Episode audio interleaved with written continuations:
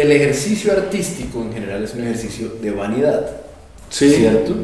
De vulnerabilidad, es un pulso entre vulnerabilidad y vanidad. Listo, exactamente. En ese pulso, usted, ¿en qué momento de la carrera se para y dice, es momento de revisitar catálogo? Que es un gran ejercicio de vanidad. Sí. Y eso es lo que es elementales. Y también un ejercicio de vulnerabilidad, porque es eh, más que un acto de vanidad, que en esencia lo es de alguna manera, también es preparar el terreno para un paso siguiente, ¿no?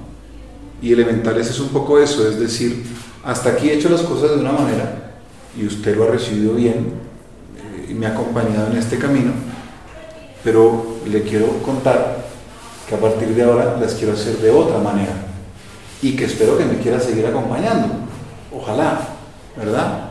Entonces es preparar el terreno para ese paso de una manera con todo el riesgo que supone elementales bastante eh, sobreseguro.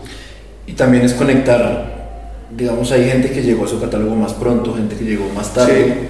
¿Usted ha sentido que hay gente que se está enterando hasta ahora de cosas que habían Seguro. pasado muy importantes? Seguro, en particular con las canciones de álbumes previos a Cruce de Caminos, que fue como el álbum explosión de mi carrera a nivel nacional y, por fuera.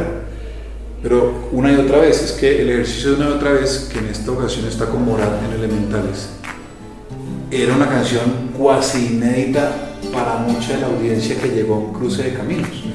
¿no? Eh, y de hecho estaba en el, en el bombo, porque hacía el Elementales como un sorteo de campeonato de fútbol. Estaba en un bombo que yo denominé viejitas pero nuevas.